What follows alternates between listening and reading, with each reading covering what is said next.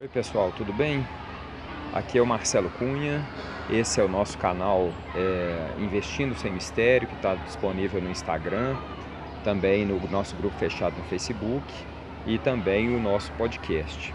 Vou tentar começar a fazer uns vídeos mais frequentes, agora toda semana no mínimo, às vezes até de uma periodicidade menor, para a gente fazer uma coisa mais informal, mais um bate-papo sobre os investimentos, sobre a minha filosofia específica de investidor e que eu convido vocês a criarem uma filosofia própria, concordando com algumas coisas que eu digo, discordando.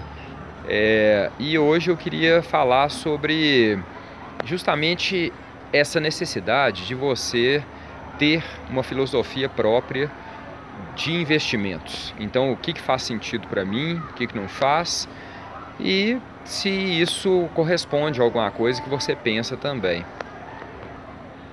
Então a primeira coisa é o seguinte: você tem que pensar bem por que constituir um patrimônio, é, o que, que significa independência financeira e o que isso leva é a pergunta o seguinte: para que investir o seu dinheiro?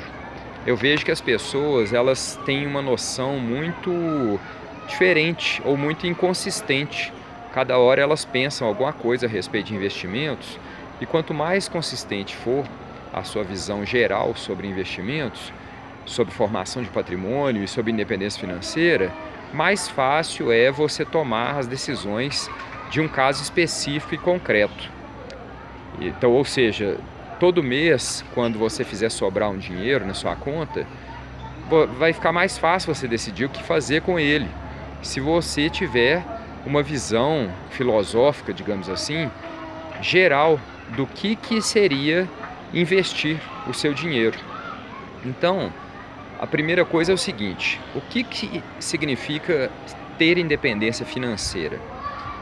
Olha, essa é a pergunta principal.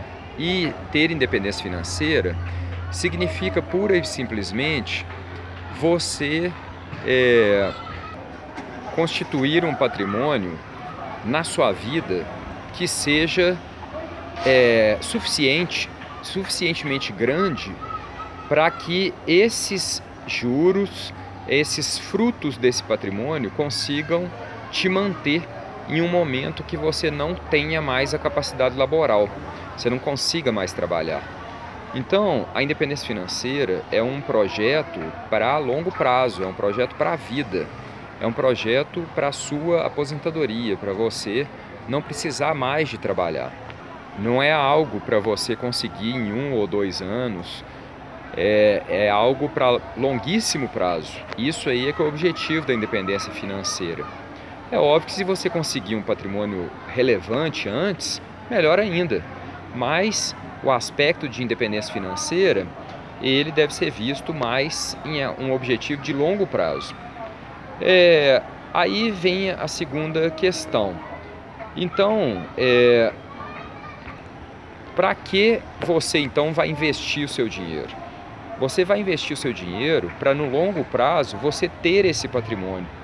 Porque o que acontece é que, primeiro, se você não começar a investir esse dinheiro, você nunca vai formar um bolo suficiente para te garantir numa idade futura. E segundo, se você não formar esse patrimônio é, o mais rápido possível, começar a economizar e investir o mais rápido possível, você não vai ver os juros sobre juros atuando, que é isso que vai dar força para o seu patrimônio. E aí que vem a grande questão, que é o seguinte: então, já que você tem tudo isso em mente, o que, que você tem que pensar quando você está fazendo os seus investimentos? E é isso que gera toda a consolidação que eu estou tentando costurar aqui nesse vídeo, que é o seguinte: o seu objetivo é, de longo prazo, quando você pensa no seu investimento do mês, ele tem que refletir, que ser refletido nesse, nesse objetivo é, pontual, que é o objetivo do mês, de escolher o investimento que é o seguinte: o seu objetivo não é ganhar dinheiro com investimentos. Isso é uma coisa que muita gente considera assim, nem entende o que eu estou falando. O seu objetivo não é o máximo de lucro e depois realizar os lucros. O seu objetivo é proteger o patrimônio que você economizou. Então, isso mostra que o seguinte, seu primeiro ponto de escolha de investimentos não é mais a rentabilidade passada ou as perspectivas de rentabilidade, e sim o grau de segurança e a diversificação, porque é só você conjugando essas duas coisas que você vai formar um patrimônio de longo prazo, que você não tenha perdas significativas. Enquanto você estiver buscando um rendimento é, é, de curto prazo, realizar lucros, etc., você não vai estar pensando em é, constituir esse patrimônio sólido de longo prazo. Então, vou dar um exemplo. Atualmente, as taxas no Brasil de juros elas estão bem baixas. Então, as pessoas que estão acostumadas a mexer com renda fixa, elas estão desesperadas, procurando produtos, é, procurando outras opções. E, na verdade, o, o que você tem que fazer é um planejamento de longo prazo. Quantos por cento do seu bolo patrimonial você vai colocar em renda fixa? Quanto em renda variável? Quanto em ações? Quanto em fundo de investimentos imobiliários?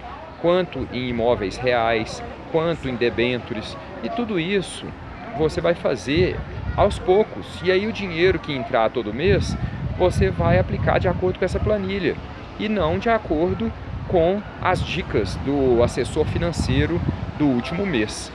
Então, é esse o convite que eu faço a vocês todos que seguem o canal, que é o seguinte: entrem lá no grupo fechado do Facebook e deem uma olhada no, nas planilhas que estão do lado esquerdo. Basta você ir lá no Facebook e procurar por Investindo Sem Mistério pedir para participar do grupo, responder as perguntas.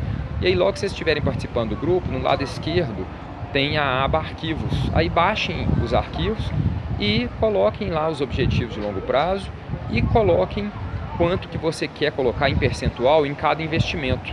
Se você não conhece os investimentos ainda, aí dê uma olhada lá no meu livro que está no é um e-book que está lá na Amazon.com.br é, você acha lá e pode fazer a leitura dele rápida em qualquer dispositivo.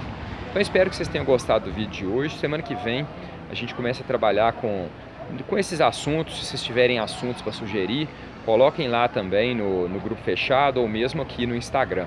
Tá joia? Um grande abraço a todos. Até lá!